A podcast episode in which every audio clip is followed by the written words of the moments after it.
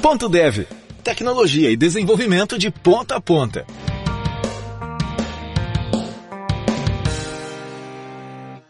Olá, ouvintes do Ponto Dev. Eu sou Wesley Williams, seu host, e hoje temos um episódio que promete ser um verdadeiro mergulho no mundo dos sistemas bancários. Nosso convidado é o Natan Pasquarelli Freitas, gerente de engenharia do Banco Itaú e um especialista em desenvolvimento e modernização de plataformas bancárias. Juntos, vamos explorar a jornada do Natan desde os seus primeiros passos na tecnologia até sua entrada no Banco Itaú. Vamos desvendar como é trabalhar em uma grande empresa, lidar com sistemas legados e conduzir processos de modernização. Além disso, o Natan vai compartilhar os principais pontos de atenção na hora de modernizar sistemas, as soft skills necessárias e dicas valiosas para quem aspira a trabalhar em grandes sistemas. Então, prepare-se para uma conversa repleta de insights e conhecimento. Pega o seu café, ajuste seus fones e bora começar! Bom, pessoal, então tô aqui com o Luiz Carlos, nosso co-host. Fala aí, Luiz. Salve, Devs, beleza? E também eu tô aqui com Natan Pasquarelli Freitas, né? O Natan aí é engenheiro de software, trabalha no Itaú. Vou deixar ele, ele se apresentar aí para vocês. Fala aí, Natan, beleza? Fala, galera, beleza? Uma grande honra participar desse podcast aqui com o mestre Wesley Williams e o Luiz Carlos. Pessoal, eu sou o carinha que cuida da impressora e invade Instagram de namorada. É isso que eu faço, basicamente. Sacanagem. Eu trabalho há, há muito tempo aí com tecnologia, vários anos. É, já trabalhei em várias empresas. Comecei a minha carreira ali é, trabalhando em empresas menores. Depois fui para o Grupo Santander. Trabalhei durante dois anos lá como trainee. Depois vim para o Banco Itaú, onde eu estou até hoje, há mais de 13 anos. Fui subindo de carreira desde pleno até gerente de tecnologia, onde eu tô hoje há mais de três anos, cara. Show de bola. Cara, é... nunca alguém conseguiu resumir a carreira tão rapidamente que nem você aqui, cara. Vou falar a verdade. Me conta aí, ô Natan. Você entrou, pelo jeito, uma coisa que dá para perceber é que você aí adora banco. Né? Já, já deu para perceber. o mundo financeiro aí é com você devo até imaginar a quantidade de experiência que você tem em relação a isso. Mas, cara, a, assim, como que foi aí a sua entrada de forma geral no mercado, tá? E como que você vê, né? Como que era entrar no mercado na época que você entrou e o que que tá de diferente agora, né? Porque muitas vezes tem gente que tá escutando a gente, querendo trabalhar numa grande instituição, né? Ou ah, tá no começo de carreira, ou às vezes quer se recolocar, é um cara sênior, é, tech lead, perdeu o emprego, ou tô querendo mudar de empresa. Como é que. O que, que você vê de diferença? Porque você vê muita gente entrando e saindo também na empresa, né? Sim. Acho que contando a história longa, é, eu comecei, eu já tô com 35 anos, pessoal. Aí para quem é mais novo, quando eu comecei no banco, a gente trabalhava com escambo ainda, troca era cruzado novo, vocês ainda não estão acostumados com isso. Mas de lá para cá muita coisa mudou, tal, tá, Mas começando a contar ali da, do começo da minha carreira, é, não, não foi fácil, tá? Eu não comecei direto em banco, então eu comecei primeiro fazendo freela, sendo bem honesto, quando eu era bem, bem novo, lá entre 14 e 15 anos eu fazia freelancer. O famoso sobrinho. É, isso aí, sobrinho. Fazia o site pro... O site pra galera, para empresas menores, para amigos dos amigos e assim por diante site, fazia, eu vendia coisa também em VB, Visual Basic na época, uns programinhas em, em VB. Isso deu um certo dinheiro por um tempo, até que começou a não dar mais. Aí eu fui vender, olha só, não sei se eu já te contei isso, mas eu fui vender camiseta de time no centro de São Paulo. E dava dinheiro, se bobear dava mais dinheiro do que tem na época. Que a galera gosta muito de futebol, cara. A galera não gosta de TI, pode mas de futebol... Dá, pode ser que dá mais dinheiro até hoje, né? Até Dependendo, hoje, vale a pena você vender ah, camisa do que trabalhar com programação. Né? Acho que às Nathan, vezes... não sei se você sabe, mas o, o Luiz, cara, é, você sabe, sabe qual que... O, o apelido dele é Argentina, cara. Sabia disso? Por quê? Ele só anda com camisa da Argentina e tudo Sério? mais, cara. É, as Sério? redes sociais dele aí, tudo Argentina Luiz. Depois ele conta essa história aí pra você. Depois você conta, mas, é mas... é perigoso no Brasil se andar desse jeito. Tem um cara que pelo menos Mostra que tem coragem. Um cara bem resolvido, né? Falar a verdade. Ai, caramba. Então, depois eu, eu acabei entrando na área de eletrônica. Eu trabalhei três anos com eletrônica, codando em assembly para maquinário, porque precisava ganhar dinheiro para pagar a faculdade. Fiz faculdade de engenharia da computação. Depois é, entrei no Banco Santander como trainee, participei de um processo. Eu não sei o que estava acontecendo com o pessoal da RH na época que deixaram eu passar, acho que tinha algum problema acontecendo. Fiquei ali um ano e oito meses, aprendi bastante coisa, foi um lugar bacana para aprender. É, só precisava aprofundar mais em tecnologia. Como trainee, você ficar um pouco mais no alto nível. E eu estava sentindo falta de, de ficar no código mesmo. E daí eu tive uma oportunidade para ir para Itaú, fui para Itaú. Ajudei a construir um, um, dos sistemas. Na época a gente construía sistema rápido, assim, ó, demorava três anos, mais ou menos, para construir um sistema. A gente não tinha esse negócio de ágil, era uns, uns, uns projetos um pouquinho maior. Aí a gente fez um, um esse projeto que eu entrei, era para construir os sistemas de ativos sistema de empréstimos, etc. Do zero, assim, era para refazer. Era o primeiro, a primeira ideia, Wesley, de, de modernização de plataforma, que a gente estava saindo do COBOL e indo para o COBOL de novo. Não estava mudando a linguagem, mas a gente estava começando a usar SOA no COBOL. E daí a gente fez um, um sistema que ficou muito bom, que está lá até hoje, inclusive. Ele está menor, está mais moderno, etc. Eu já saí de lá faz um tempo mas ele, ele a parte principal dele se manteve, o corezinho dele ainda, ainda funciona. Esse sistema, eu fiquei nele por três anos construindo, entreguei. Durante esse tempo fui subindo de, car de cargo, júnior, pleno, sênior, até que eu virei tech lead de uma squad. E daí, como tech lead dessa squad, eu fui mostrando algumas habilidades ali de lidar com indicador, gestão de pessoas, técnica e etc. E fui para uma vaga de coordenador, fiquei como tech lead coordenador não é bom para a saúde de ninguém, porque você tem que cuidar de muita coisa ao mesmo tempo. E daí, depois de um tempo, como tech lead coordenador, acabei migrando em algumas áreas do banco para ajudar a fazer a migração de várias plataformas. Então, eu saí dessa, fui fazer migração de plataforma de, de, de atacado. Então, peguei uma plataforma de atacado que ela era em COBOL e levei para .NET na época. E daí, depois eu fui... Isso deu muito certo, eu fui fazer uma outra migração de uma outra plataforma para Java e já na AWS. E daí depois disso eu fui fazer uma nova, é, uma nova jornada ali técnica num outro time é, que cuidava da área de garantias e daí fiz algumas coisas ali, algumas mudanças de plataforma também. E agora estou como gerente lá no time de que cuida do Itaú Shop. Para quem não conhece, é bem bacana, tem a parte ali de shopping do Itaú e a parte de pontos cashback também está por ali, é Fone para sempre, Samsung para sempre, é bacana também. Estou por ali agora.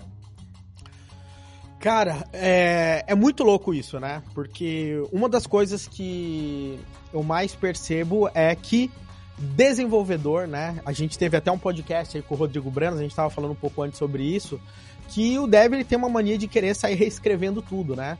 Mas quando você cai numa empresa, né, e quando a gente está falando de um banco, por exemplo, né, chega pro banco e fala, cara, ó, vamos reescrever esse sistema. Cara, é, para fazer qualquer coisa desse tipo, né, o nível de o nível de fazer uma modernização de uma plataforma, de um sistema é extremamente complexo, né? E gasta ali milhões e milhões de reais no meio de todo esse processo. E, e a gente sabe, cara, sistema bancário no Brasil é avançado pra caramba se a gente uh, comparar com aqui nos Estados Unidos. Eu vou contar uma história para vocês, para todo mundo se ligar o que que acontece, cara. Eu me mudei para os Estados Unidos em 2015, tá? E em, nesse 2015 eu tive que abrir a minha primeira conta bancária num banco aqui nos Estados Unidos. O nome do banco é 53rd Bank. Cheguei lá na agência, falei que eu queria abrir uma conta, dei meu passaporte, não tinha social security, não tinha nada. E, cara, ele falou assim: tá bom, vou abrir sua conta. O gerente foi lá, sem brincadeira, cara. O cara abriu o Word, salvou um template como, sem brincadeira. Você Wesley, colocou o começou a preencher, cara, com aqueles campos cinza assim, preencheu todos os meus dados lá. Eu falei assim: o que, que o cara tá no Word? Daí, de repente, cara, ele deu lá um start macro, tá ligado? E o Word dele começou a pular na tela, cara. E ele falou: Ah, esse sistema tá lento hoje, cara. O cara dentro do Word. Daí ele falou: Ah, abriu, acho que foi. Daí ele entrou lá no sistema, viu, ah, foi. Agora deixa eu criar seu acesso aqui no Internet Bank. Daí ele entrou lá num site, Internet Banking, criar novo usuário. Daí falou assim: digite o número da conta desse usuário. Dele digitou na mão, assim. Poderia ter colocado o número da conta de outra pessoa, sei lá. E daí ele falou: como que você quer seu usuário? Daí eu falei: ah, eu quero usuário X. Daí o cara, beleza. Daí ele deu o teclado e falou assim: digita sua senha aí. Né? Eu falei assim, digitei a senha e falou assim: pronto, tá criado. A... Aí para você, seu cartão vai chegar em sete dias aí no endereço que você deu. Parabéns, seja bem-vindo ao banco, cara. Que ano foi, foi isso aí, assim, Wesley?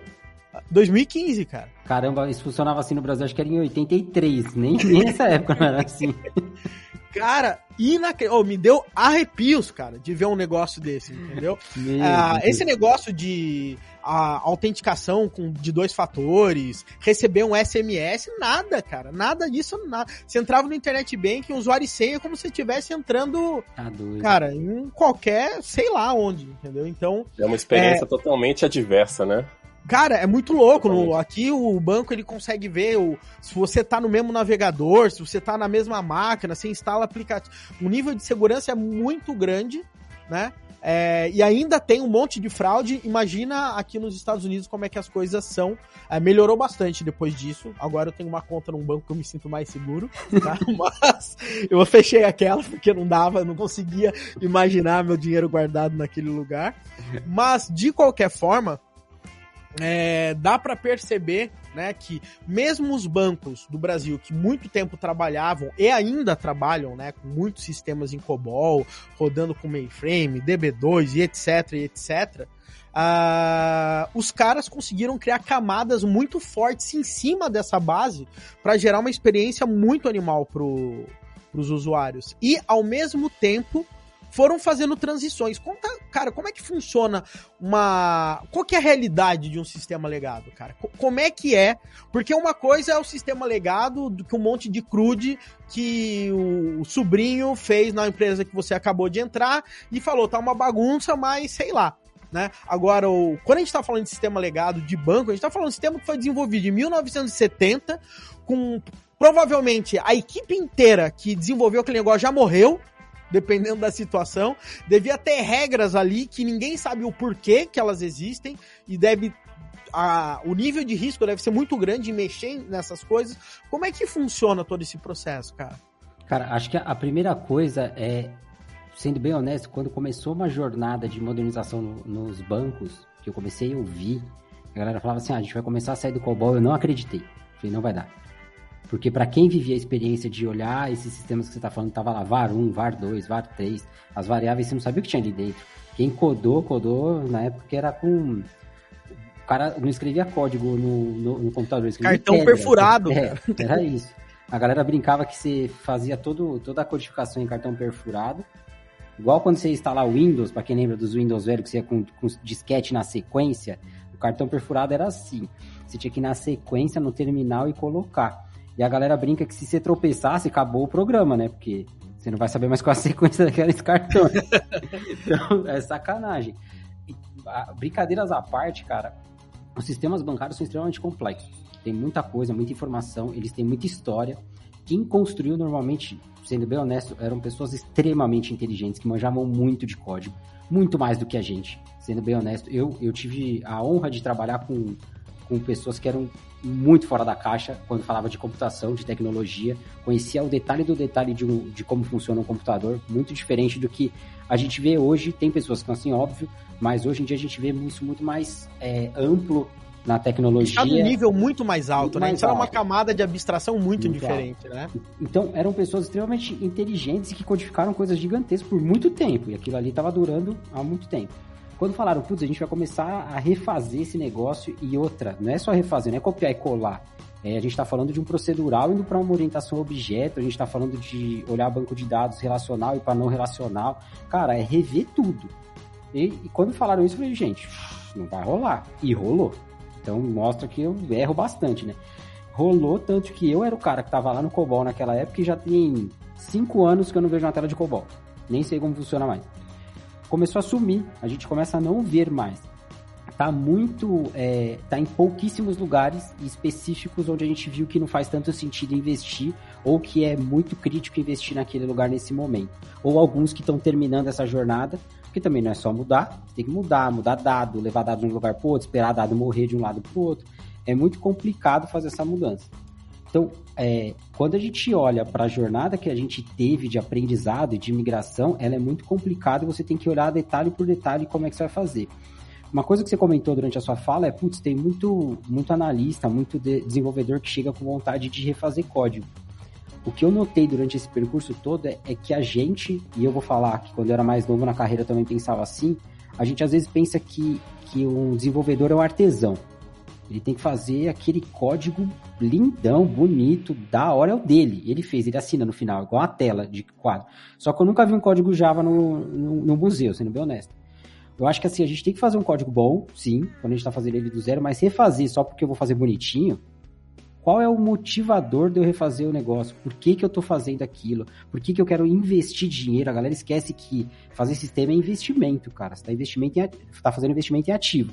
Cara, se eu vou fazer um investimento, por que eu vou fazer esse investimento? Se você começa a olhar desse jeito, vai fazer sentido. Cara, eu vou fazer um investimento porque está tendo mais cyberataque. Eu vou fazer um investimento porque eu estou ficando muito lento para conseguir entregar uma nova experiência para o meu usuário. Faz sentido.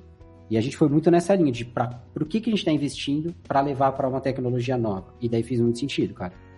Não é mudar a tecnologia. Ah, não, COBOL é muito velho, deixa eu mudar para Java uh, porque é melhor. Né? Não tem essa, né? Até porque em, em determinados momentos Java não é melhor. Depende do que você precisa fazer. Nathan, é, eu fiquei pensando aqui uma pergunta nesse processo de modernização de bancos. É, pegando o cenário do Brasil, nos últimos 20 anos, sistemas bancários mudaram radicalmente, né? Por, por N motivos. É, eu acho que todo mundo que está te ouvindo aqui está pensando o seguinte: poxa, quais são, foram os desafios? Você trabalha bastante, trabalha nessa área financeira, quais foram os desafios técnicos que você vê é, que estão passando ainda, né, que é, é, é, os bancos estão tiveram que fazer, estão tendo que fazer para poder adequar o negócio à realidade do momento? Cara, eu vou, eu vou falar de uma forma até mais ampla, tá? Acho que toda vez que a gente precisa discutir é, modernização, imigração de plataforma, mudança de plataforma legada, primeiro, primeiro eu, eu sempre penso o seguinte: o sistema para ele ser legado, basta ele ter sido implantado. A partir do momento que ele está em, em produção, você já vai começar a olhar para ele e ver possibilidades de melhoria. Tem código nascendo todo dia, tem linguagem nova nascendo todo dia, melhoria nascendo todo dia. Se você parasse para olhar há quatro anos atrás, cinco anos atrás, a gente falava de dados, mas não tão pesado igual a gente fala hoje. Então tem muita coisa que está cada vez mais forte, mais latente e está vindo muito forte. É, é, inteligência artificial, pô, eu fiz curso de, de Big Data e Inteligência Artificial há, há 4, 5 anos e era inicial, não tinha tanta gente falando do assunto, a coisa não pegava tão forte. Hoje em dia a gente não para de falar disso. Então, as coisas toda hora elas estão mudando. A coisa que eu achei que foi mais difícil durante esse, esse percurso todo é, primeiro, decidir por onde começar. Então, beleza, tem um monte de coisa para fazer. Por onde a gente começa? O que, que vai dar mais resultado? E, e, o que eu notei é que normalmente o que faz mais sentido é você começar vindo do front, fazer uma evolução no que você tem de front, depois criar um BFF, sempre criando camadas de abstração quando possível, para você conseguir migrando camada por camada, front, BFF, back-end, depois banco de dados. Onde que dá o maior problema? Morfologia de dados. Se você tem uma mudança muito grande estrutural de banco de dados, você vai, você vai ter que fazer TL, vai ter que fazer uma camada de abstração para ficar rodando de um lado para o outro, e cuidar muito para você ter um, um, o golden source da informação quente. Isso é muito difícil de fazer, ainda mais se estiver tendo que ter resposta é, em tempo real ali para o usuário.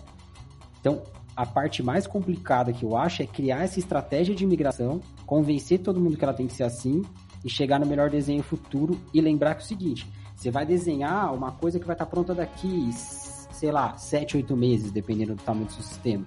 Então você tem que ter várias arquiteturas de transição durante isso. Ó, a gente vai começar assim, vai parar nesse momento e vai ver como é que ficou. Depois nesse momento ver como é que ficou. E depois aqui a gente chegou no final. Então, normalmente desse jeito tem funcionado, cara. Cara, explica um pouco com mais detalhes aí, cara, que você falou numa palavra-chave agora, que é arquitetura de transição. Eu acho que muita gente nunca ouviu falar nisso, ou se já ouviu, acaba tendo uma ideia, mas uh, quando a gente está falando num sistema gigante, né? Uma arquitetura de transição, no final das contas, ela acaba virando 10 sistemas que eventualmente você joga fora no meio do processo, né? Como é ah. que funciona? Como é que é essa história? Aí, Acho que isso fala um pouco também com a ideia que a gente falou de artesão. Grandes é, hoje em dia, grandes engenheiros, eu nem chamo mais de desenvolvedor, eu chamo de engenheiros de software, porque o cara tem que ter uma, uma análise muito crítica, não só do desenvolvimento, mas do negócio e da arquitetura que ele está trabalhando, etc. Esse cara que está trabalhando hoje em dia, ele tem que parar e pensar assim: ó, eu vou ter que fazer uma mudança e uma arquitetura de transição. Beleza, para esse código aqui, eu tenho que deixar ele, criar ele o mais rápido possível, porque eu vou jogar no lixo. Daqui dois, três meses ele vai pro lixo. Eu não vou mais usar. E tudo bem. A gente às vezes precisa jogar no lixo mesmo. Durante a arquitetura de transição que a gente fala, é assim: imagina que eu tenho um sistema que ele é todo monolítico, ele tem lá bancos de dados monolíticos. Eu chamo de bancos de dados monolíticos, porque antigamente a gente guardava tudo num banco só, né? Então a gente tinha bancos de dados monolíticos, você tem aplicações monolíticas, o front horrível que tinha antigamente, também era difícil de mexer. E daí você fala, putz, eu vou fazer uma migração disso, eu quero transformar isso num sistema onde eu estou trabalhando com micro front-end, com grid de em app. Pensa que antes era a gente trabalhava só com internet banking, então putz, é um grid em app que precisa estar tá preparado para rodar no, nos aplicativos tanto de de iPhone, quanto de, de, de Android, quanto tem que rodar também depois numa, no Internet Banking. Então vamos pensar no grid disso, como é que vai funcionar, mais o WebView por trás. Vou trabalhar com o BFF para fazer a camada entre esses dois caras. Vou ir para o back-end, vou trabalhar com orientação a evento e tudo, e tudo com microserviço. Lindo, bacana. Como que você sai de um para o outro? Não é assim, de um para o outro. Não vai ser rápido, você vai ter que fazer um trabalho gigantesco. E aqui eu estou falando de um trabalho, é, é, às vezes a gente fala assim, mas a gente não, não para para pensar eu fiz migrações que a gente tinha 60, 70 pessoas só do meu time rodando um sistema, uma migração de um pedaço. Então, quando eu estou falando de um sistema, a gente está falando de um contexto, por exemplo. Imagina que você está falando de um marketplace, eu estou falando de contexto de marketplace. Eu não estou falando de contexto de pagamento, eu não estou falando de contexto de contestação, de compra. Estou falando de, só de venda. 60 pessoas trabalhando ali para fazer o sistema. Se você não tiver um desenho de arquitetura provisória, que é o que a gente fala da arquitetura de transição, que é antes de eu chegar no final, eu vou ter um primeiro passo onde todo mundo vai olhar e falar: até aqui tudo bem? A gente está indo no caminho certo? Se você não tiver essa visão, possivelmente você vai dar com os burros na água. E uma, e uma coisa muito importante é que a arquitetura de transição normalmente já traz um benefício direto para o seu usuário. Eu costumo fazer essa arquitetura que eu comentei eu começo do front, porque é onde o meu usuário vai ver primeiro, cara. Então, putz, que, como é que eu já mudo a experiência Você entrega valor primeiro pro cara, é. né? Então ele já vê uma coisa, eu já vejo, tipo, mudando comportamento, mudando venda, eu já vejo, já consigo mostrar e provar que aquilo faz sentido, porque tem muita gente envolvida, tem muito investimento. Então, a partir do momento que você fez isso, primeiro, estrategicamente falando, é mais fácil você mexer no front do que você mexer no, no back-end e, na, e nas tabelas. Então, ponto. Agora, agora você acabou, agora você conseguiu receber haters, haters. O, os seus haters aí que você acabou de falar que o front-end é mais fácil. Não foi o que eu disse, eu disse que o front-end é mais fácil de migrar, não que é mais fácil. o front-end tem outras complexidades, mas ele não tem tanto acoplamento normalmente quanto o back-end, na minha opinião, tá? Minha opinião para todo mundo. Acho que, na minha opinião, ele é menos acoplado. Você consegue deixar ele mais separado, pensar numa jornada, trabalhar ela daí você cria um BFF, vai fazer a transição ali para o back-end e faz uma primeira mudança. Ó, você fez o seu front o BFF, resolveu. Depois você vai para os microserviços de dentro. O front o BFF, por base, não tem que ter inteligência de negócio. Eles têm que ter inteligência só de, de o, o X, mais nada, CX. Não precisa ter outra inteligência ali. Então, se você pensar desse jeito, você não vai ter cálculo sendo feito no front, você não vai ter lógica é, de jurídico sendo feito no front, você não vai ter nada ali que vai trazer uma complexidade maior, que você tem que entender o detalhe, separar se vai ser. Eu falei brincando, mas você pega sistemas antigos que eu já mexi, que tinha lá pedaço de código que era encruzado. Tava falando, putz, de transição de cruzado. E aí? Você faz o que com isso? Deleta? Você não sabe, não sabe o que vai vir de conta que tem lá em base, vai saber o que está vindo. Então você tem que tomar muito cuidado. É, é, é complicado você pensar é, em mexer direto no, no back-end e quando você está falando de, de, arquitetura, já que está colando em tabela, sabe? E galera, só uma observação, quando ele está falando cruzado, é que conta a história do cruzado. A gente tinha uma moeda. Ah, cruzado. Ah, tinha uma moeda.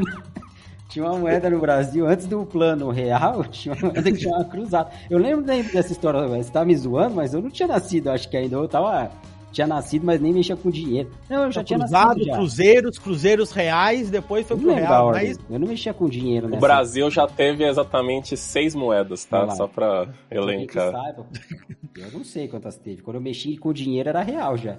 Até então eu, eu só, só, só recebia comida em casa e mais nada.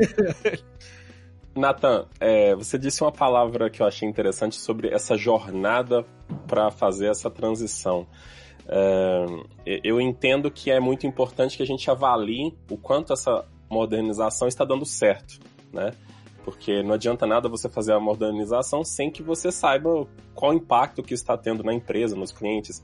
É, o que, que você vê é, de formas da gente fazer uma avaliação se essa, se essa jornada está dando certo? Se tem algum é, indicador de desempenho, alguma coisa assim, que a gente saiba de fato que é, esse processo está de fato gerando valor para a empresa, está dando certo lá, os clientes estão gostando. E é, e é importante também, o Luiz trouxe esse ponto, é porque no final do dia, você vai ter que falar para o seu head, para o seu VP e etc., que aquela grana da, daquele centro de custo que ele tirou para é, liberar né, o orçamento do seu projeto tá retornando. Então ele vai querer ver alguma coisa, né? Você tem que mostrar resultados e provavelmente esses resultados, além da telinha que ele vai ver, né? Esse cara sabe que tem por trás um monte de coisa que vai ter que ser mexida. Vocês trabalham com indicadores, métricas? Como é que é realmente? O Luiz fez uma pergunta boa. Tem muito indicador. Eu acho que assim, para você conseguir fazer tudo isso que vocês falaram, para eu conseguir não só conversar com, com as lideranças, mas dentro do próprio time para decidir qual a próxima coisa para ser para ser executada e etc.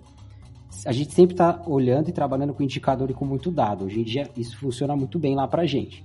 Então, basicamente, a gente tem indicadores de produtividade, são controversos. Quando você olha para indicador de produtividade e tecnologia, ele sempre é controverso. Vai olhar ponto de função, qualquer tipo de indicador que você vai olhar de produtividade, ele vai ser controverso. Mas é um indicador que mostra que se você medir qualquer qualquer indicador, para mim é igual uma régua. Só dela não mudar, você já consegue medir evolução. Então. É, é, é, porque você compara ele com ele mesmo, né? É, no final do dia. Pode né? ser uma porcaria. Você pode estar trabalhando com uma régua aí, ué, do pessoal daí que, que trabalha com polegadas. Não tem problema, vai ser sempre polegadas. Ah, mas é controverso? Mas é sempre polegadas. Então você consegue ver se está melhorando, se está piorando, etc. Pode me xingar agora que você está aí. É polegada mesmo, cara. Polegada. Tem cada uma, né? Temperatura em Fahrenheit. Cada aqui é tudo. Não imagino. Mas... milhas. é... aí o que, que eu acho, tá? A gente tem esses indicadores de produtividade, então a gente olha muito para eles. A gente olha indicadores de qualidade. Normalmente um sistema, quando ele é mais antigo, isso é muito interessante. Quando você pega um sistema mais antigo, ele normalmente ele, ele começa a dar alguns problemas e, e começa a causar incidente em produção. Be beleza, isso é um problema. Mas o pior é o tempo de, re de resolução desse problema. E não os problemas que ele causa. Às vezes nem causa tantos problemas. Mas o tempo que você demora para resolver quando ele gera um é muito grande, porque ninguém conhece aquele código, aquele negócio é gigantesco. Acho que eu já peguei códigos aqui de 40 mil linhas, se eu não me engano. É muito, muito difícil de você, de você entender os pontos e, e resolver. Então você tem muito tempo para fazer o sistema voltar ao normal. Quando você pega esse cara e muda ele para um sistema moderno, no começo, se você não trabalhar a qualidade muito bem, o que acontece várias vezes, porque muitas empresas têm dificuldade com, com as matérias de qualidade, de testes, etc., você vai levar ele para produção, ele vai dar problema também. Porque não tem todo aquele tempo que o outro teve para ficar se arrumando ali, com um monte de gente pegando incidente, arrumando, pegando incidente, arrumando, pegando problema e arrumando. Você está começando aquilo agora. Se você não testou direito, filhão, possivelmente você vai ter um sistema que vai tomar um pau do tiozão que fez lá atrás aquele, aquele sistema que você estava achando ruim. Então, quando você colocar em produção, ou você testa muito bem, ou você tem certeza daquilo que você está colocando, ou vai começar a dar problema. O que muda muito rápido é o tempo de resolução. Que a partir do momento que você tem um sistema de moderno, é muito mais rápido para você resolver. É aquela história, é o. Como que é? MTTR, né? É. é. Mean Time to Recover, né? O Mean Time uh, to Restore, né? Alguma coisa assim. Isso aí. Esse cara, na minha opinião, ele é o que ganha o jogo quando você olha nos indicadores que a gente chama de qualidade, que é o tempo que você tem, o, os indicadores que mostram quanto você está impactando o seu cliente. Logo quando Porque você tem o, você tem um indicador de de, de normalmente você tem é, o, o indicador de uh, o tempo que demorou entre um incidente e outro, né? E tem um indicador, né, que é o MTTR, que é o tempo que demorou para resolver aquele incidente. Tem muita gente que fica focado, ah, eu tenho que diminuir a minha quantidade de incidentes, mas às vezes é melhor, é, é, normalmente, quanto mais deploy você fizer, mais incidente você vai ter. É natural isso. O grande problema é que se você consegue se recuperar rápido, maravilha. O problema é você fazer um deploy gigante. Aí quando ele vai pro ar, demora um tempão para resolver. Então, por isso que hoje em dia, inclusive, é muito melhor você fazer um monte de deploy, né? Para o tempo de resolução ser muito rápido, mesmo que você tenha mais incidentes, do que fazer um, algo muito gordo, né? Um deploy gigante e que você demora lá uma hora para restaurar seu sistema, né? Então, é, é uma métrica, inclusive, muito. No, novamente, é o que você falou, é muito controverso. O que, que você prefere? Ficar mais fora do ar por pouco tempo, né? Ou ficar menos fora do ar por muito tempo, né? É mais ou menos isso. É isso. Eu acho que isso, essa decisão depende muito do tipo de sistema que você está trabalhando. Se for um sistema de alta criticidade, você vai querer nunca ficar fora do ar. você vai falar, cara, não tem como discutir nenhum dos dois assuntos. Agora, você falar que é um sistema de média ou baixa criticidade, eu tô contigo, tal. Tá? Aí a gente tem que decidir. Normalmente o que a gente faz é, cara, vamos fazer bastante deploy, vamos colocar as coisas em produção e a gente tem que resolver muito rápido. E daí eu sou muito adepto de algumas coisas que eu até aprendi com você, que é sempre trabalhar com circuit breaker, trabalhar com algumas. Eu, eu costumo colocar. Quando eu vou falar com, com os times de negócio, com os times de experiência, normalmente eu coloco algumas, algumas posições controversas. Normalmente, quando a gente fala de falha, a gente fala do tipo assim, é 0 ou 1. É 0 ou 1. E eu sou muito adepto da ideia do Vão-se os, os anéis com os dedos? Como é que é essa? Daí eu sou péssimo pra lembrar. Vão-se os anéis e com os dedos. Eu ia falar vão-se os dedos e com os anéis, mas daí lascou, né? Melhor ficar. mas vão-se os anéis ficam-se os dedos. Pensa no seguinte: você vai olhar o saldo da sua conta corrente hoje. Se você for lá e tiver, você não conseguir, o sistema não conseguir bater para trazer o saldo da sua conta corrente, porque o sistema simplesmente não vai por trás, não estou falando de um banco específico, em qualquer banco, ele não vai por trás e simplesmente busca lá, Wesley, tá 50 reais. Isso tá acontecendo uma porrada de coisa ali. Ele tem que olhar se você não tá pagando nada, se não tá chegando nada diferente, se não tem nenhuma, nenhuma um processo executando antes, se não tem nenhum débito automático. Tem uma porrada de coisa acontecendo por trás. Então ele foi e capotou. Não é um select asterisco from não. saldo do Wesley, né? Não é. Poderia, mas não é. é. Cara, ele foi e capotou. Você prefere o quê? Eu normalmente faço essa pergunta para quando a gente está discutindo a experiência. Você prefere que eu retorne para você falando, não consigo te mostrar o saldo? Ou eu te mostre falando assim, o seu saldo nos últimos 13 minutos era esse aqui. É o que eu tenho. É melhor, mas eu escrevo. O seu saldo nos últimos 13 minutos era esse. Putz, é a melhor Última experiência. atualização 13 minutos atrás. É isso. Tipo isso. É a melhor experiência? Não, mas é que eu tenho pro momento. Então, eu sempre trabalho com, cara, não é só sobre o erro, mas como é que você responde a ele. Às vezes, no seu próprio código, quando você vai colocar as primeiras é, inclusões, você já coloca alguns alguns switches de, cara, se essa experiência não der, eu jogo para essa. Se essa não der, eu jogo para essa. E até... Vai fazendo fallbacks, né? Normalmente chama graceful degradation, né? É, você vai degradando a, a experiência, mas de forma elegante, né? Você vai diminuindo a experiência, mas trazendo informação, né? Perfeito. Porque no final do dia, ok, às vezes 15 minutos para mim tá ok, meu saldo, né? Provavelmente, é. pra maioria das pessoas vai estar tá ok. Agora, o duro é, porra, eu não sei meu saldo. Eu costumo brincar que, a, a, olha como é que é engraçado, a nossa visão, o tempo, ele é único. Mas a percepção dele, ela muda toda hora. Se você parar para pensar, a gente olhava o tempo de um jeito e a gente olha o tempo de outro jeito agora. Quando você pega e abre o aplicativo e demora, é, sei lá, 20 segundos para responder o seu saldo, você vai ficar puto. Porque não pode demorar 20 segundos. Antigamente você não conseguia ver saldo de madrugada. É. Né? Ficava, o banco ficava em manutenção. Uma parada que não dá para imaginar isso. Agora, se você entra e ao invés de ficar um negócio rodando, falando, tô tentando buscar, aparece o seu saldo nos últimos, é, última atualização a, a 13 segundos, a 20 segundos, possivelmente você vai falar, ah, beleza. E é, os é o mesmo tempo. A diferença é que você estava esperando ter uma informação e não você tem uma informação um pouco mais velha. Ok. Normalmente a nossa percepção muda quando você vê isso. Você não vai ficar tão bravo. E muda também de acordo com o contexto, né? Eu não posso chegar e falar essa informação desse ativo na bolsa que eu tô fazendo trading é de cinco minutos atrás, né? Aí não dá. É, aí é, é, que, como é que é loucura essas coisas, né, aí é cara? É então vai de um contexto pro outro, né? Ou eu o saldo, no o ticket daquele ingresso da Sandy Júnior, que tu me comprou estoque há 10 minutos atrás, eu tinha dois, entendeu? Mas agora, comprar, entendeu? É, é, muito louco isso, é. né? eu pensei numa coisa, é, é, um, fazendo uma analogia para o que o Nathan falou, é basicamente assim, para sistemas críticos, vamos preferir que eu não tenha um usuário muito bravo eu tenho que ele fica ali no, num nível de insatisfação bem menor, é muito melhor do que ele ficar muito bravo, né? É basicamente isso. Você vai.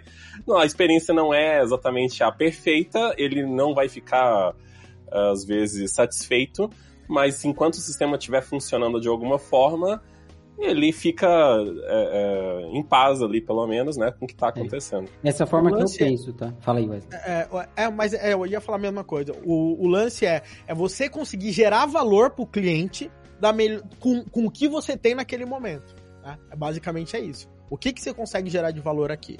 É o saldo? Beleza, é o saldo. Não consigo trazer o extrato agora? Ok, mas o saldo o cara sabe, né? Então... É por aí. E, e, e outra coisa também é, lembrando, a gente sempre busca fazer tudo com a maior qualidade possível, seguir os processos que a gente precisa. A gente tem indicadores é, de testes, a gente tem esteiras de teste muito bem dedicadas. Em, todos a, em todas as empresas que eu trabalhei, sempre foi assim. Essas empresas grandes normalmente têm é, muitos padrões disso. Os indicadores que você estava falando, Luiz Carlos, também são muito nesse sentido. A gente tem indicadores de qualidade mesmo do dia a dia, de produtividade que eu falei. A gente tem indicadores para acompanhar que são mais orientados ao próprio cliente, então de satisfação, NPS, Likert, a gente trabalha com vários indicadores do cliente que a gente pode olhar se deu certo ou não. E a gente também tem indicadores de business, né? Então, tipo, preciso olhar um indicador de share of wallet para ver se o cara tá comprando mais que se ele tá comprando em outro lugar, se ele tá tendo uma mudança de, de mix de compra pro lado que eu acho que deveria estar. Tá. Então, tem vários indicadores que a gente olha. Quando a gente faz uma. Dependendo do que a gente está mudando, a gente olha para um tipo. Então, puta, mudei uma experiência que é puramente do usuário de consulta. Normalmente eu vou olhar NPS, eu vou olhar como é que o usuário olhou para aquilo e gostou.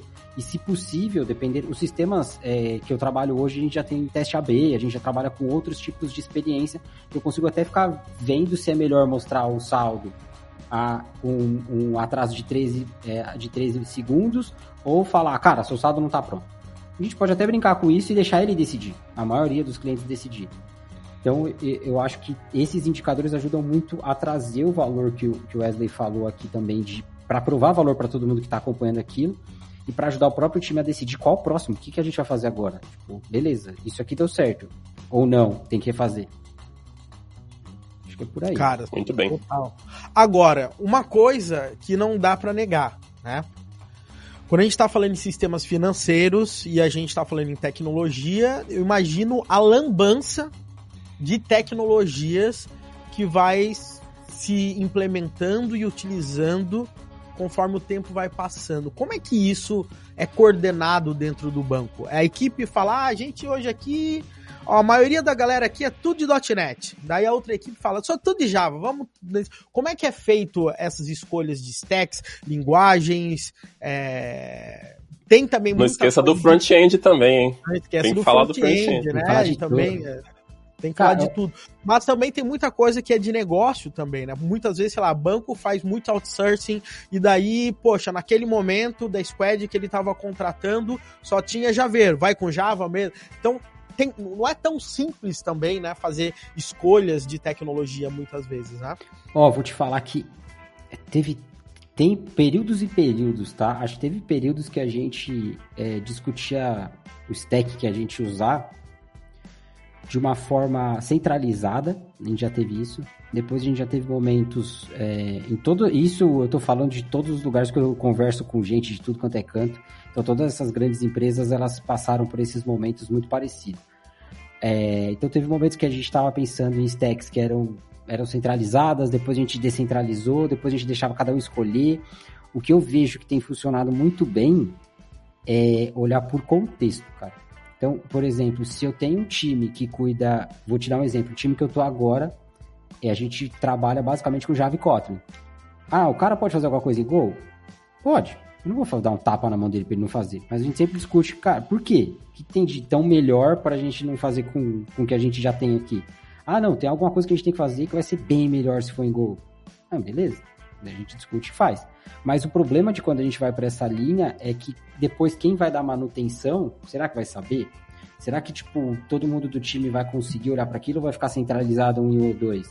Isso eu, eu foquei nas linguagens de back-end, gente, mas é porque o meu histórico de carreira é muito mais voltado para back-end. Olha o Natan com peso na consciência, peso na consciência. agora. Aí. Não, tem, com peso Python, tem, tem de tudo lá.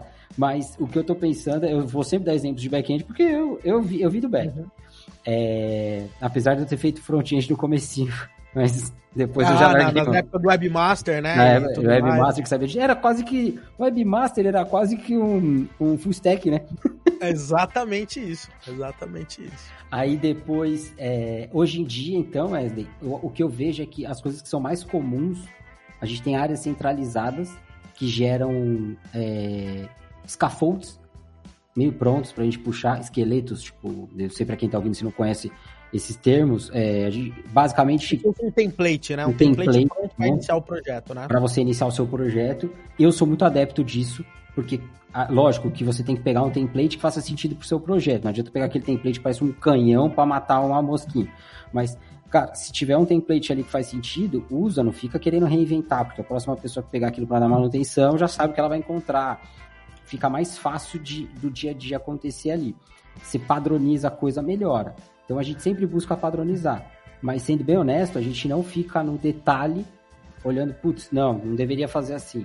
A gente busca a padronização, mas tem, tem várias stacks, tá? Várias stacks para fazer as coisas ali. Show. E, e cara, assim, pra galera que, que quer trabalhar numa empresa grande é, e, com, e com todos esses desafios, né? O, o que que. O, quais são as principais dicas que você dá, fora a da inteligência emocional, porque não deve ser fácil de forma geral, né? É uma, não adianta dizer que não, porque é uma baita pressão, né, Nathan? Não tem como dizer que não tem que aguentar pressão. É uma pressão. Eu acho que assim, a, a, primeira, a primeira coisa que eu acho muito interessante de empresas grandes assim é que elas te dão uma base para evoluir muito grande. Então, você tem uma pressão, mas você também tem muito apoio. É, a gente está falando de muitos funcionários, muitas pessoas dedicadas. Então, se você não sabe uma coisa, alguém vai saber. Alguém vai saber te ajudar. Isso é muito. Desculpa, quase falo palavrão. Isso é muito legal. Porque, cara. Como... É, tem muita gente brilhante na, na para fazer uma empresa dessa rodar, né? Esse que é o negócio. Sempre e você tem chance de trabalhar com esses caras, né? Então, então eu acho que essa parte é muito bacana, porque, primeiro, não só tecnicamente, mas até, que nem você falou, a lidar com pressão, inteligência emocional. Se você conhecesse o Natan quando entrou na carreira, eu era extremamente pistola, estressado, eu era muito uma pessoa muito difícil de lidar, eu adorava só codar, não queria falar mais, mais ninguém. Logo no começo da carreira ali, enquanto júnior e pleno, é, eu vou, vou, contar um case aqui, tá? Teve vezes que a squad, não era squad na época, né? O time é, me chamou para almoçar e eu falei assim, cara, eu não vim aqui pra fazer amigo, eu vim fazer código. E, eu era assim, cara. olha, olha, olha o nível de loucura. Não façam isso, pessoal. Só foi ruim pra minha carreira. Mas com o tempo eu fui aprendendo, me desenvolvendo, entendendo mais, aprendendo tanto a inteligência emocional que você falou, tanto quanto a parte técnica também, cada vez ficando melhor. Então eu acho que uma coisa muito bacana que tem nessas grandes empresas é que elas te formam é, não só tecnicamente, mas como ser humano também. Se você estiver disposto a aprender. O que eu acho. Fala. Não, não, não, continua. Só tava. Falar. Não, não, não. Uh, cara, é, eu acho que isso é uma das coisas mais importantes que, está, que você está falando, na minha opinião, inclusive aqui no podcast. Porque essa parte ninguém te conta, né?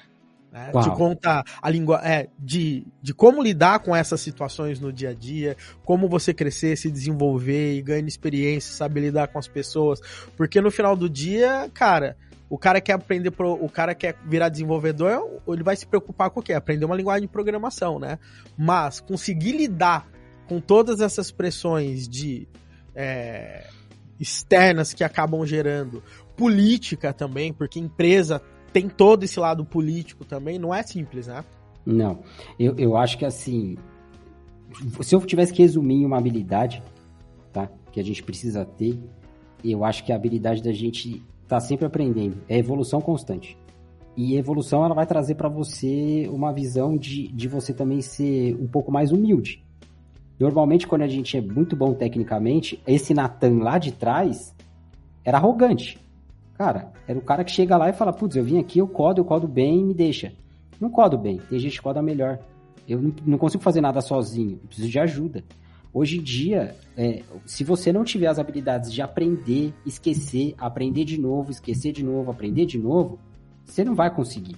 Então, a habilidade que eu acho que, que a galera tem que ter para entrar é a habilidade de estar, primeiro, em constante aprendizado. Não dá para você sair da faculdade e acabou. Você vai ter que fazer outro curso, outro curso, outro curso. Tem que ter constância. Não é um fim de semana que você vai estudar seis horas e vai parar. Você tem que estar sempre ali se dedicando. Então é duas horas por dia, uma hora por dia, quantas horas você está disposto a doar, você tem que doar para sua carreira. E as habilidades, os soft skills que a gente fala, eu não gosto de, bordo, de, de nomes que a gente acaba dando aí, tipo mindset, soft, mas soft, os soft skills que a gente acaba falando, elas são extremamente importantes. Hoje a gente não constrói nada sozinho, cara. Não dá para você fazer o tamanho do sistema que a gente faz, as coisas que a gente faz, você não consegue fazer sozinho.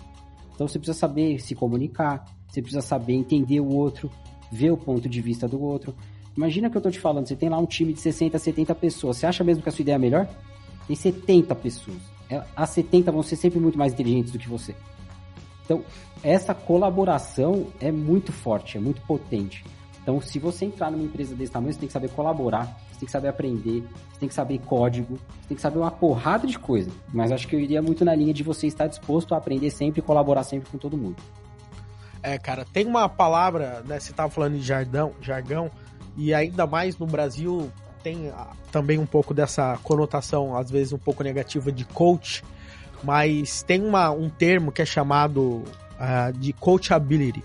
Basicamente, é a sua capacidade de ser ensinado, entendeu? É, a gente não fala muito assim, cara, você tem que estar tá disposto a ser ensinado por outras pessoas. Então, é, isso normalmente chama de coachability, ou seja, a, a, o quão disposto você tá de aprender com outras pessoas. Porque tem gente que é duro na queda pra, pra, pra baixar e falar assim, cara, deixa eu te ensinar essa parada. Entendeu? Tem gente que não aguenta, né? Então, é, é, é, é muito louco isso, né? E, e assim, o, o, que, o que você chamou também de política por, por trás, assim, que a gente acaba discutindo é. O que eu penso é que a gente está numa. Querendo ou não, uma grande empresa é uma sociedade. Não tem como não ser uma sociedade. Uma pequena empresa também é uma sociedade. Ela tem um monte de gente com um monte de expectativa e um monte de coisa que quer fazer. A política que a gente fala não é nada mais da habilidade de você saber se comunicar e organizar as pessoas para elas conseguirem conversar e chegar num ponto comum. Nada mais do que isso imagina que tem a sua empresa aí, Wesley. Tem, às vezes o, o, eu sou lá da sua empresa, você é meu chefe, eu quero ser promovido e você está me cobrando um monte de coisa. Eu vou estar tá tentando fazer isso, óbvio. Mas está pedindo outra coisa pro Luiz Carlos. Ele vai tentar fazer isso. Se a gente começar a se matar, o que, que vai adiantar? Então, a política é, eu preciso conseguir falar com o Luiz Carlos, falar, cara, o meu chefe está me pedindo isso, eu estou pensando que faz sentido, estou vendo para o cliente que é isso que a gente quer fazer, e você? Ah, mano, eu querendo isso aqui. Beleza, então como é que a gente faz para tudo isso dar certo? Se você não tiver essa habilidade, eu vou ficar que nem uma criança mimada batendo o pé de um lado, não, mas eu queria, e ele do outro. E a gente não vai fazer é que nada. Nem, é, que nem, é que nem aqueles filmes de super-herói que os caras se odeiam, mas chega é. um momento, alguém vai invadir a Terra e os caras têm que se juntar à força pra. Porque senão, né? Eles. Chegam momentos que todo mundo tem um interesse em comum, né? É nessa hora que a coisa acontece. Aprendeu né? com Avengers. é isso aí. É isso, é aí, cara. Tem um, tem um, esses, esses dias o Otávio Lemos, né? Se estiver até ouvindo a gente aí, um abraço para ele. É, ele postou uma frase em inglês no Twitter, eu não vou lembrar agora é, é, totalmente, mas fazendo a tradução, né? Ele falou assim que é, trabalho duro bate o talento quando o talento não trabalha duro. É isso aí. É isso aí. Muito louco, muito louco. Não é? Não é verdade? Não adianta nada você ter um talento, se você é excepcional de forma técnica, mas que você não tenha soft skills, você não sabe se relacionar com pessoas. Tecnologia não é só tecnologia por si só. Você tem um monte de outras coisas envolvidas ali. Muitas vezes a gente, como desenvolvedor, enfim, da área de tecnologia, imagina que a gente só vai lidar com a tecnologia. Não, a tecnologia ela existe para poder. Eu lembro, o meu professor do primeiro período da faculdade falava: ó, computadores foram criados para fazer ser humanos felizes e não infelizes. Então, você tem que de alguma forma entender que a tecnologia ela não existe só, ela está existindo para que as pessoas fiquem melhores, tenham mais conforto e etc. Então você tem um monte de coisas envolvidas e a gente às vezes não entende isso. Né? Total. Isso aí. E, e Wesley, uma, uma outra habilidade que eu acabei de esquecendo de mencionar aqui é que a gente fala muito de habilidade técnica e a, a galera que entra normalmente pensa só em codar, velho. Isso eu acho muito complicado. Eu não sei o que está acontecendo nas faculdades, que na época da minha faculdade me ensinaram pessimamente, mas agora eu fico pensando no que, que a galera tá, tá pensando ali na hora de ensinar. A galera tá saindo pensando só assim, cara, eu vou codar Java, vou codar Kotlin, vou codar. Beleza, bacana. Pouco se pensa em arquitetura de sistema. E quando você vai olhar, sendo bem honesto, a gente fala que Kotlin, Go, Java, Ruby, Python, todas elas vão ter seus prós e contras. Mas não adianta nada você decidir a, a melhor linguagem e não, não saber desenhar uma arquitetura de sistema, fazer uma lambança ali de arquitetura. Sempre a arquitetura vai estragar qualquer código lindo. Então, se você Com não toda pensar, razão. Se você não pensar na arquitetura, e a gente às vezes também confunde, né? Porque eu vejo a galera também falando muito assim: "Ah, mas eu sei arquitetura, é arquitetura do microserviço". Não, do sistema como um todo. Como que eu penso em bounded context? Como é que eu vou falar, cara, aquele cara vai mexer nisso, eu vou mexer nisso, eu não vou invadir o contexto dele, eu vou fazer uma camada de abstração para a gente não se bater cabeça quando precisar mudar, migrar, etc. Como é que eu vou pensar em, em, circuit breaker? Como é que eu vou pensar em escalabilidade? Cara, se você não olhar para essas coisas, você vai se lascar. E a maior parte da galera chega só com o básico de eu sei programar. E daí tudo bem. Lá a gente ensina muito. É, isso é muito ensinado, mas eu acho que é uma habilidade que ganha o jogo. É, é saber arquitetura de sistema e uma outra que ninguém olha que é eu acho que a gente vai fazer um curso para falar disso, como trabalhar em War Room. Porque Pô, a hora que é o, top, a hora que o pau fecha, ah, aí você tem que saber, porque tá tudo ferrado. O cliente tá bravo pra caramba. O seu chefe tá bravo, tá todo mundo bravo. Ninguém tá feliz. Aí você tá no War Room com 15, 20, 30 pessoas e às vezes fica aquele cri cri. A galera não sabe por onde começar, velho. Antigamente a galera sabia muito bem e ó, eu não tô querendo ser saudosista, não tô falando antigamente eu, os caras que me ensinaram, eu não sei tão bem quanto eles. A galera sabia muito bem chegar e fatiar a, a discussão, falar, cara, o que, que tá acontecendo? Tá acontecendo tal, tal, tal problema. Então, beleza, vamos criar três, quatro hipóteses, Natan. O que, que você acha que tem que ser, que pode ser? Ah, pode ser um problema de na infra. Então sai da sala, cria outra e vai fazer uma, uma hipótese para infra. E o outro, o que, que, você acha que é? Tal coisa, sai, vai fazer um bagulho. O outro acha que é banco de dados, sai, vai fazer. A gente volta aqui e vai se falando. Cara, a galera não sabe se organizar para definir uma hipótese e ir atrás voltar com a resposta. Definir uma hipótese e atrás voltar com a resposta.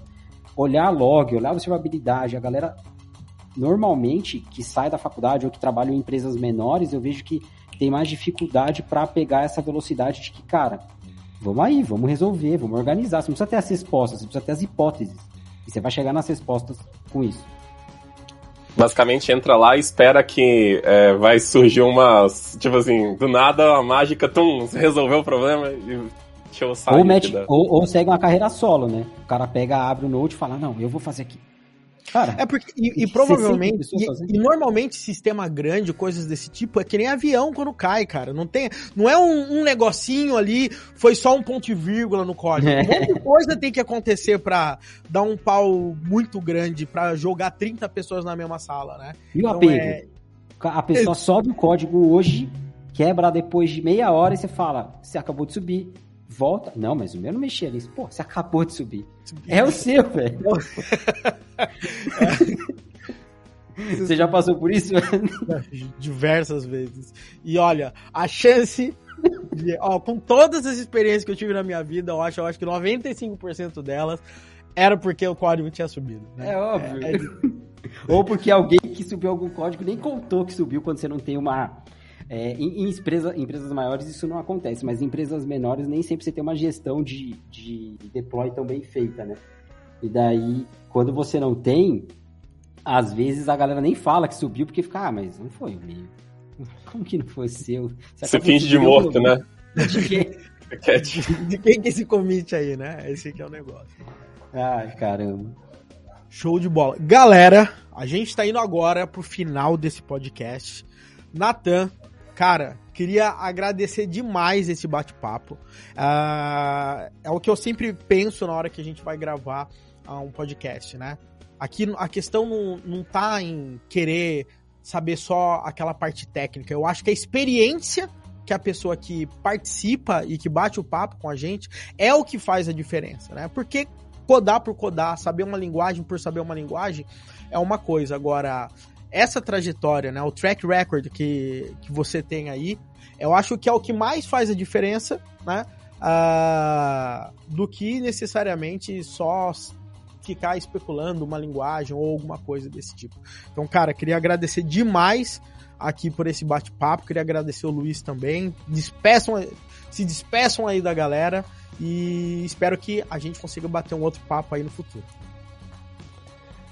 Pessoal, queria falar também que uma coisa que eu já tinha visto outras palestras do Natan e tal, de, a gente já trouxe aí pra fazer. Ah, ele tem participação animal, aproveitando o jabá, tá, galera?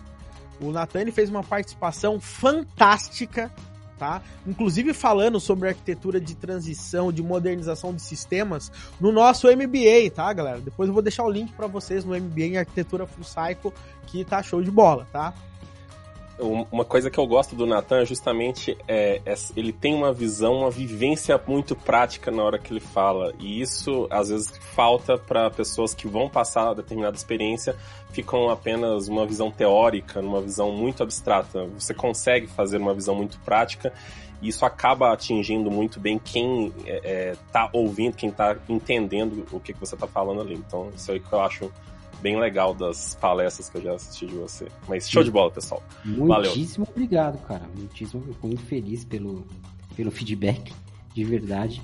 Cara, é, acho que assim, o Wesley falou aqui da minha participação, vocês sabem que eu sou tiete do, do Dev Full Cycle, né? Eu toda vez quero saber como é que as coisas estão indo, eu adoro, sou fã faz muito tempo. Queria aproveitar para agradecer o convite e para fazer um convite para quem está ouvindo. Se você está ouvindo, é, e, e, de verdade, não é rasgando cedo, tá? O trabalho que o Wesley faz, o que o time dele faz, é, gerando conteúdo, tem muito conteúdo gratuito que tem na internet, tem muita coisa bacana que eles geram, muita informação que é muito rica para tecnologia, eles ajudam muita gente de TI. Então, se você está ouvindo aí, não, não, não para ouvindo, compartilha, passa para os outros, não é, não é brincadeira, isso ajuda demais para eles continuarem gerando esse tipo de coisa, esse tipo de engajamento, colocar a galera para aprender cada vez mais sobre tecnologia. Então, o primeiro pedido que eu queria fazer para vocês é ajudem, porque isso ajuda muito o Wesley para ele fazer as coisas dele ali no dia a dia e porque, sinceramente, dá um baita de um trabalho. E, e não é ele falando, sou eu que estou falando, dá um baita de um trabalho fazer isso. E, e, é legal pra caramba pra gente de tecnologia poder ouvir pessoas com essa bagagem falando pra gente. Uma, uma outra coisa que eu queria falar é que tudo isso que eu falei aqui é com base na minha vivência, na minha experiência, etc. Pode estar certo pode estar errado, a gente está aprendendo todo dia. Acho que, lembra do que eu falei de habilidades? A, a habilidade que a gente tem que ter mais forte é a habilidade de aprender. Eu tô aprendendo todos os dias, então se eu falei alguma coisa aqui que você discorda, que você acha que pode ser diferente, etc., me chama, me manda uma mensagem, me chama no, no Instagram, arroba natampf, fica à vontade para me chamar lá no LinkedIn, Natan Pasquarelli Freitas, pode me adicionar e a gente vai trocando ideia. Eu tô aqui para aprender com vocês também, aposto que vocês têm muito para ensinar para mim também. Então estamos aqui junto. Obrigado demais pela, pelo, pelo convite e tô aqui para qualquer outro novo convite, Wesley. Tô sempre à disposição pra gente trocar ideia, cara. Show de bola, galera. Então, falamos aqui hoje com o Natan Pasquarelli Freitas, cara, engenheiro animal, para não falar outra palavra, aqui de software, que tem uma baita experiência. Um abraço aí para vocês, pessoal, e até o nosso próximo episódio aqui no nosso podcast. Esse podcast foi produzido pela Full Cycle. Escale sua carreira em tecnologia. Acesse agora mesmo www.fullcycle.com.br e conheça nossos treinamentos.